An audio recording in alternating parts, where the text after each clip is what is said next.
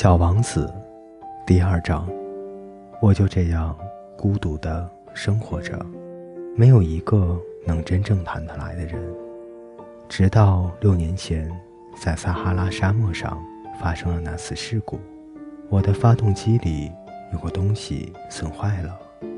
当时由于我既没有带机械师，也没有带旅客，我就尝试独自完成这个。困难的维修工作，这对我来说是个生与死的问题。我随身携带的水只够饮用一个星期。第一天晚上，我就睡在这远离人间烟火的大沙漠上。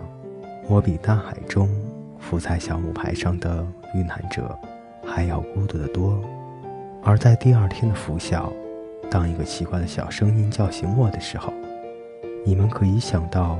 我是多么的吃惊！这个小小的声音说道：“请你给我画一只羊好吗？”啊，给我画一只羊！我像是受到惊雷轰击一般，一下子就站立了起来。我使劲儿地揉了揉眼睛，仔细地看了看。我看见一个十分奇怪的小家伙，严肃地朝我凝眸望着。这是我后来给他画出来最好的一幅肖像，可是我画的当然要比他本人的模样逊色得多。这不是我的过错。六岁的时候，大人们使我对画家的生涯失去了勇气。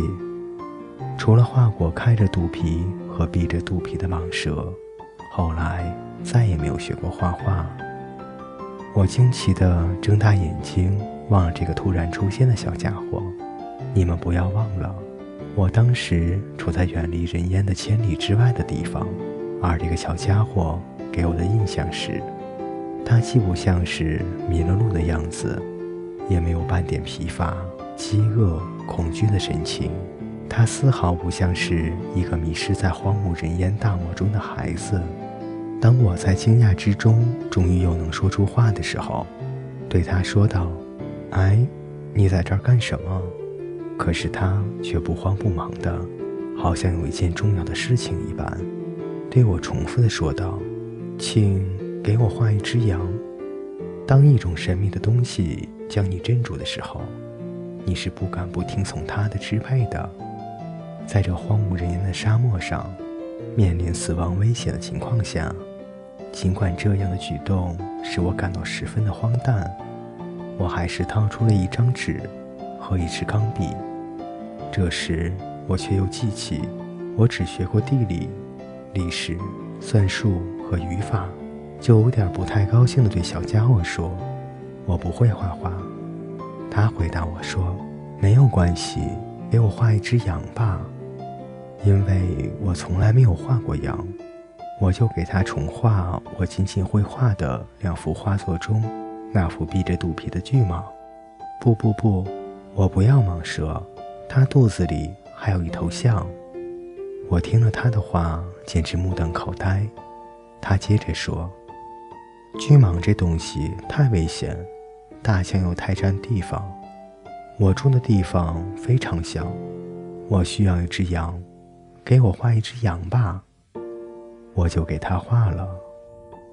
他专心地看了看，随后又说：“我不要，这只羊已经变得很重了，给我重新画一只。”我又画了起来。我的这位朋友天真可爱的笑了，并且客气地拒绝道：“你看，你画的不是小羊，是头公羊，还有犄角呢。”于是我又重新画了一张。这幅画同前几幅一样，又被拒绝了。这一只太老了，我想要一只活得很长的羊。我不耐烦了，因为我急于要检修发动机，于是就草草画了这张画，并且匆匆地对他说道：“这是一只箱子，你要的羊就在里面。”这时，我十分惊讶地看到我的这位小评判员喜笑颜开。他说：“这正是我想要的。你说这只羊需要很多草吗？为什么问这个呢？因为我那里的地方非常小，我给你画的是一只很小很小的羊，地方小也能够喂养它的。他把脑袋靠近这幅画，嗯，并不像你说的那么小。瞧，他睡着了。就这样，我认识了小王子。第二章播讲完毕，欢迎您的继续收听。